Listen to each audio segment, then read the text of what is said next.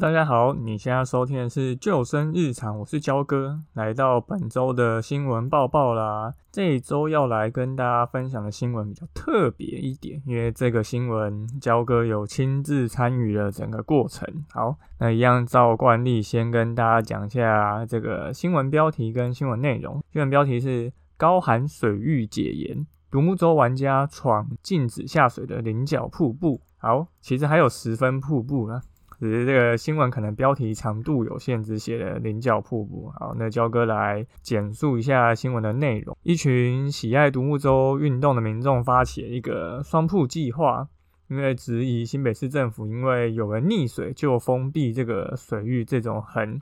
反制的管理政策，所以在二二八年假的最后一天，在清晨的时候，从新北市平西区的菱角瀑布下，然后呢，我们一路滑到了这个十分瀑布。那因为菱角瀑布从去年八月期间，有一名女大生坐在岸边戏水，结果就因为不小心滑落到这个水潭里面而溺毙。那因应这个意外呢，新北市政府去年十月就将菱角瀑布的部分区域公告禁止从事水域活动，所以这个现在就是呈现一个禁止开放的一个状态。那双瀑计划的负责人李元志说，其实菱角瀑布发生的这个溺水的死亡意外，政府就就这样用禁止游泳、钓鱼、划船的这个告示的方式，是一个。很不好的一个做法，就像是一般道路其实也会发生这个死亡车祸，可是政府也不会因为这个原因就将道路口封闭，而是应该去检讨为什么会发生这个车祸，然后去改善才是一个比较合理的做法。因为到了这个夏天的时候，天气一炎热，那民众当然就会想要下水去就戏水，可是如果只是一个立的告示牌，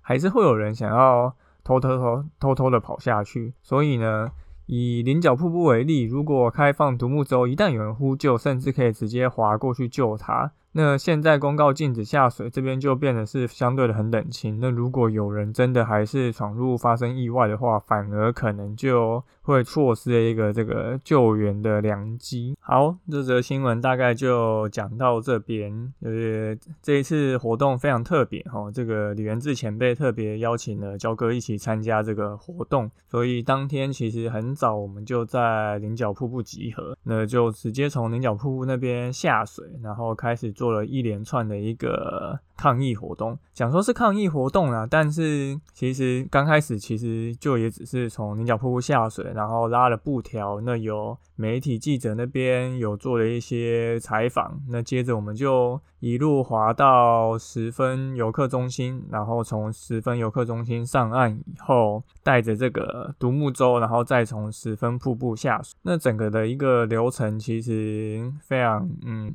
的没有像抗争的抗议的这个状况，那焦哥来再完整的阐述一下为什么想要做这个活动呢？因为有在听，就是我们救生日常的朋友应该就知道，其实焦哥是非常反对各个地方都从事一个禁止的告示，因为这些方法只是让民众更没有办法去亲近水域，那也没有办法从中去学习这些水域安全观念。那你当真的有意外发生的时候，即便是在一个合法安全的地方，它还是有可能会有意外的产生。那当民众平常没有去培养这样子一个水域知识跟安全观念的话，即便在一个开放的地点发生的这样子一个状况，也不见得知道要怎么去评估跟救援。所以呢，这些事情其实应该就是从平常就应该要去培养的，那而不是说发生了什么意外就开始做禁。那这一个计划呢，呃，这位李元志呃前辈，其实我们是有一个 FP 的社团叫做海洋国家验证社。那这个社团的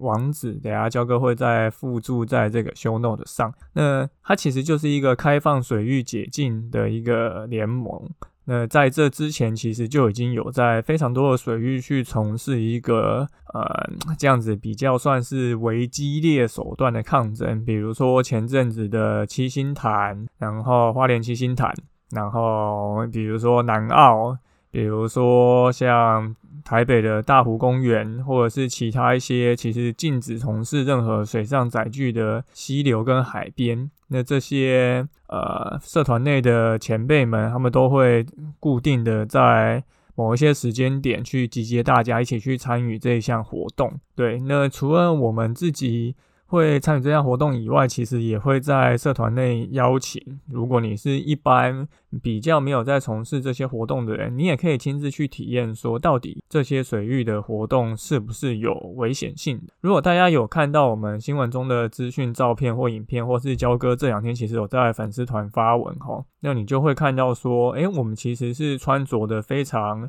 完整的装备。我们除了去玩独木舟 SUP 以外，我们穿着的救生衣，我们带了。头盔，我们等于是把所有安全上应该要注重的的呃细节，其实我们都有在做，所以我们并不是像很多人，他只是啊，我穿着一个棉 T 呀，穿着牛仔裤啊，然后什么都没带啊，然后就直接下水。这些其实会在做这些抗议的呃前辈，他们其实本来就是这些业界很资深的玩家，其实就是一些同好那。每个领域都会有不同的同好嘛，爬山有爬山的同好，冲浪有冲浪的同好。那在这些开放水域从事活动的人，当然也会有他的同好。那这些资深的玩家，就是因为在这些明明就应该是很安全的水域，但发生了一些甚至不是溺水的意外，然后就从事禁止的这样的一个政策跟做法，觉得很不能苟同。就是依据可能会呃发展观光条例，然后就给你开罚一个一万元、三万元的这样一个罚金。因为其实，在其他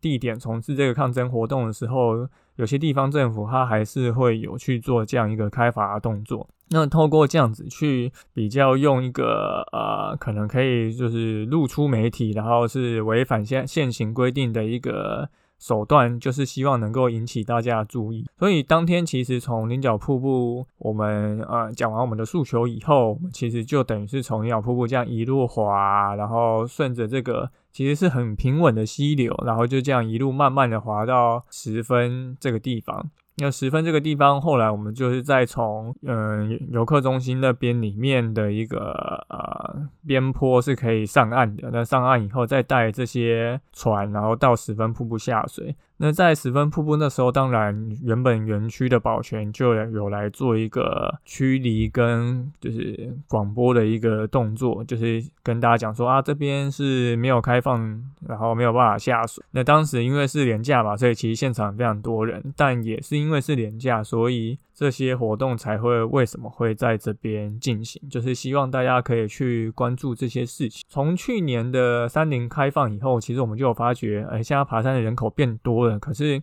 爬山的人口的数值似乎就没有一个到达以前的一个水准。你就会发觉有很多登山客就是穿着一些奇怪的服装，然后很多装备没有带，然后可能。路线资讯也没有调查，就这样可能看着网络上的一些影片、一些部落格文章，然后就上山，可是却没有到就是自己了解这些全盘的知识跟技术，可能就会发生这样子一个意外。那依据呃，我看到山林解禁现在发生的一个状况，其实有呃比较资深的山友去调查过，在这些山林解禁开放以后的意外上升的比例，其实只有。一点点而已，就是跟过往的这些意外发生的一个比较，其实在百分比上其实是只有多一点点。不过因为从事山林活动的总人口数上升，所以才会导致看起来好像新闻上面的意外就变多了。可是其实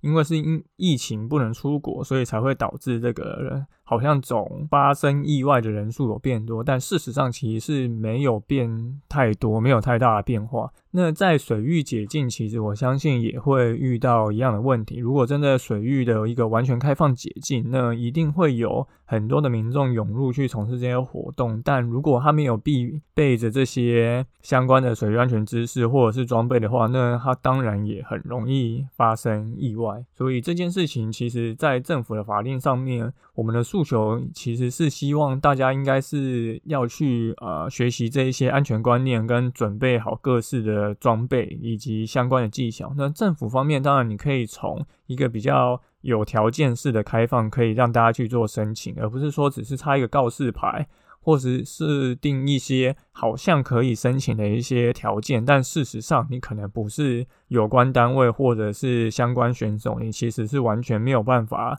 去真的申请到这样子的一个使用权利的。那之前几周其实焦哥也有讲过一个新闻嘛，就是爱河其实现在是有在某一段是扫 QR code，你就可以直接。登记完就下水了，那我们也会希望说你在其他的开放水域也能够慢慢的去执行这样一个政策，而不是说一味的用禁止的方式，让大家没有办法去从事这个清水的一个水上活动。好。今天的新闻报报就到这边。这一次比较特别哈，焦哥实际参与了整个活动流程，那也让大家去了解说我们的诉求是什么。那希望政府应该要怎么去处理？那民众当然也要去加强自己的相关方面的知识跟安全装备，才能够让。这件事情比较顺理成章，有幸福的让大家愿意去这样尝试开放民众去申请下水。那希望我们都可以成为一个了解水域安全观念，知道怎么样去评估自身安全从事的一个水上的活动的民众。